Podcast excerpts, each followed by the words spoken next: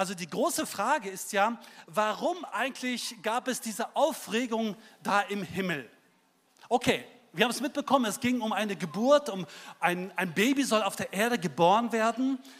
Und diejenigen, die jetzt selber schon mal ein Baby bekommen haben, die wissen, das ist in der Tat etwas sehr Aufregendes.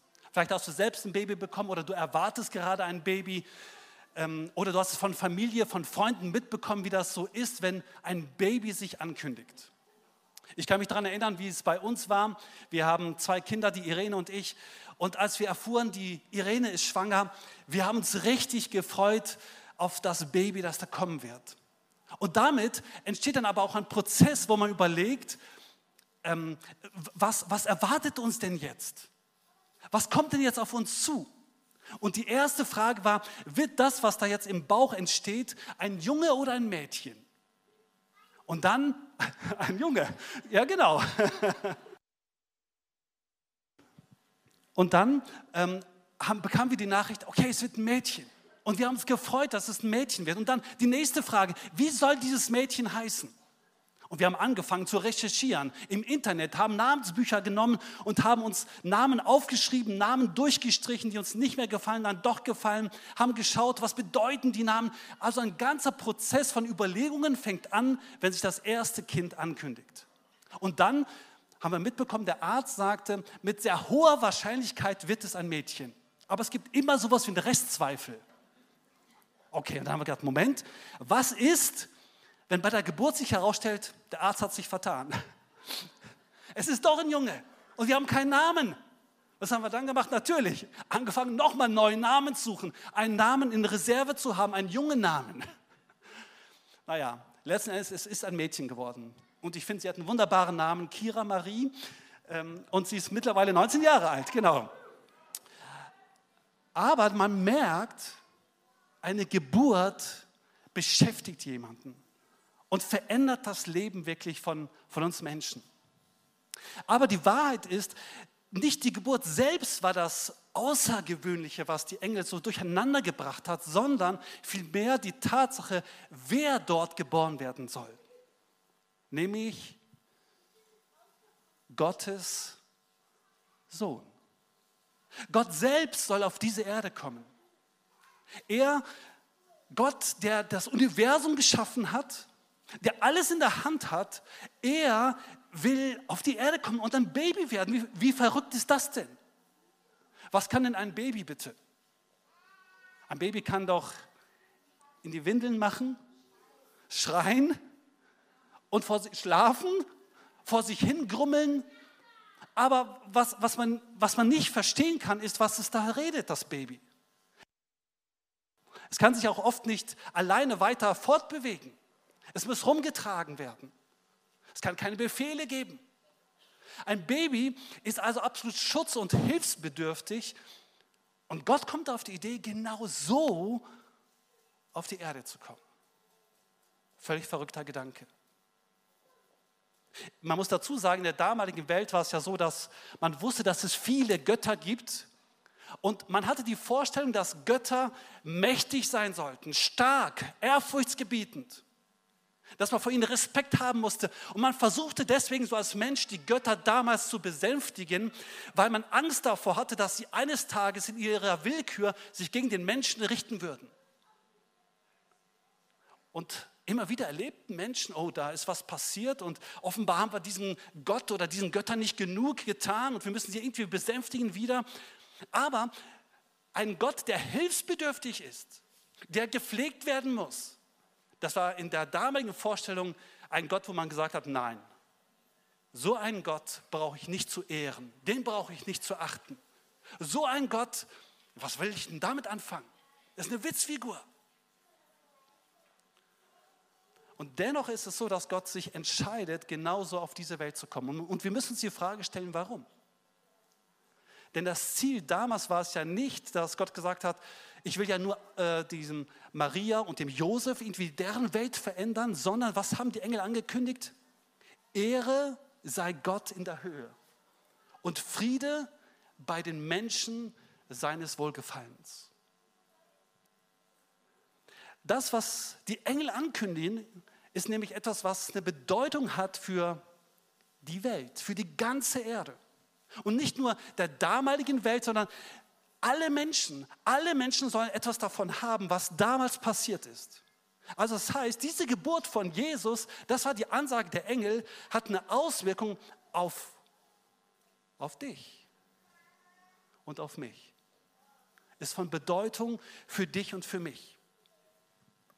Und wenn man sich fragt, was ist die Motivation, warum Gott ausgerechnet so kommt, dann glaube ich, da müssen wir einfach mal hineinschauen nochmal, was ist der Grund, warum Familien, warum Paare, die sich auf ihr Kind freuen, bereit sind, Verzicht zu üben.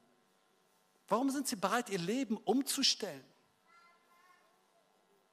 Ganz einfach deswegen, weil sie lieben. Weil sie lieben und erwarten, dass da was kommt, was es wert ist, dass man da hinein investiert. Ich weiß noch, wie es bei uns war. Irene und ich haben uns damals entschieden, dass im Kleinkindalter zumindest wir beide nicht Vollzeit arbeiten gehen werden.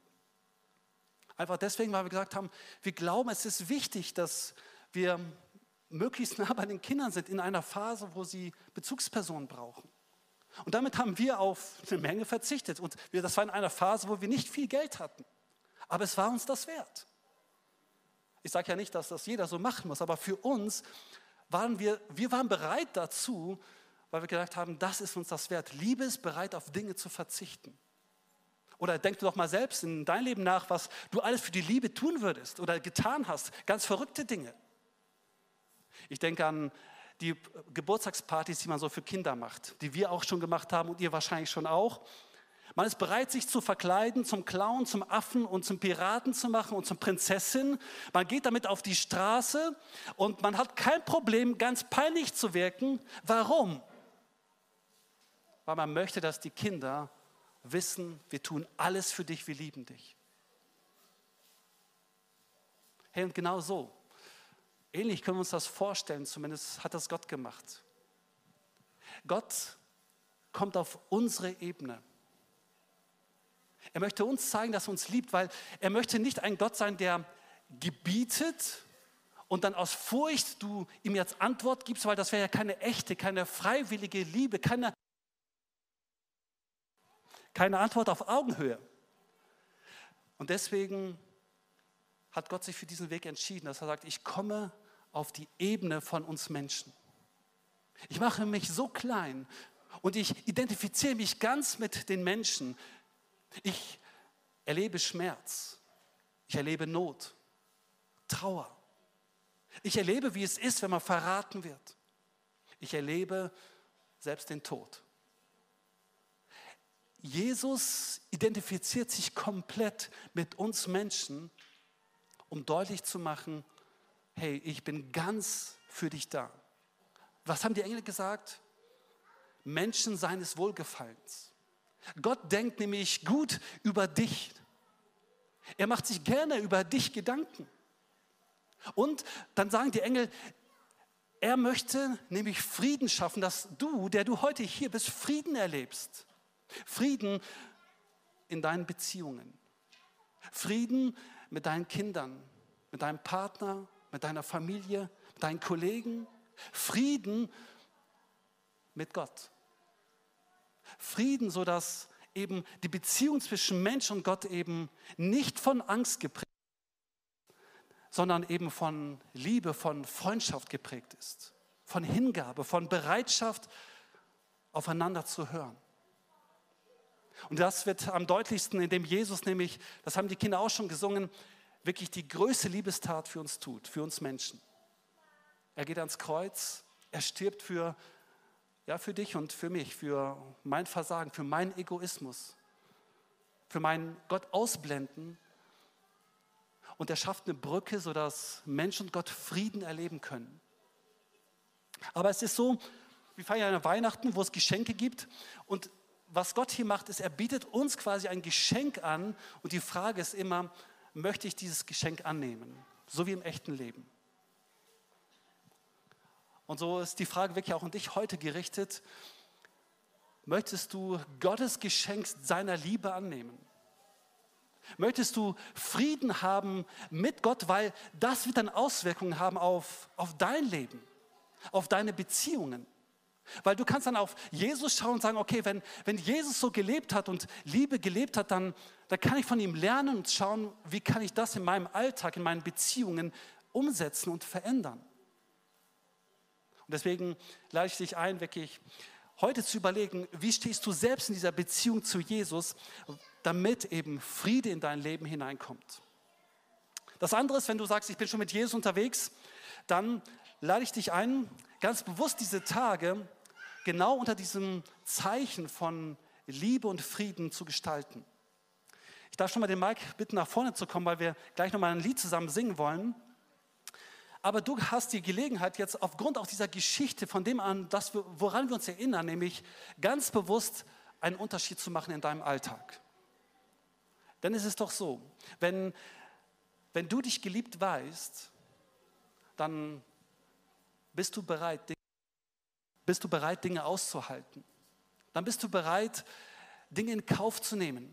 Dann kannst du dich zurücknehmen. Dann bist du bereit, dich mit dem anderen zu freuen. Dann kannst du Frieden schaffen in deinem direkten Umfeld. Dann kannst du genau das tun, was, was Jesus dir vorgelebt hat, nämlich dass er sagt, okay, ich gebe mein Leben für dich und dann kannst du genau das in deinem Familienkreis tun. Dann brauchst du dich nicht heute vordrängeln, sondern darfst du sagen, okay, ich freue mich an dem, was heute miteinander ist. Ich darf lieben und darf dazu beitragen, dass da, wo ich bin, Frieden da ist, weil ich selbst diese Liebe und diesen Frieden von Gott habe. Und so lade ich dich ein, wirklich dich ganz bewusst darauf einzulassen, einen Schritt zurückzutreten, dir das selbstbewusst zu machen immer wieder. Genau, ich bin gemeint. Das ist keine Geschichte von nur von 2000 Jahren, sondern das ist eine Geschichte, die heute Bedeutung für mein Leben hat, die mir Frieden gibt und mir hilft, Liebe weiterzugeben. Wir wollen jetzt miteinander ein Lied singen, ein Weihnachtslied und uns mit hineinleben lassen, ein Stück weit in diese Geschichte. Und ich lade euch ein, miteinander aufzustehen, das Lied zu singen, nämlich Stille Nacht, heilige Nacht.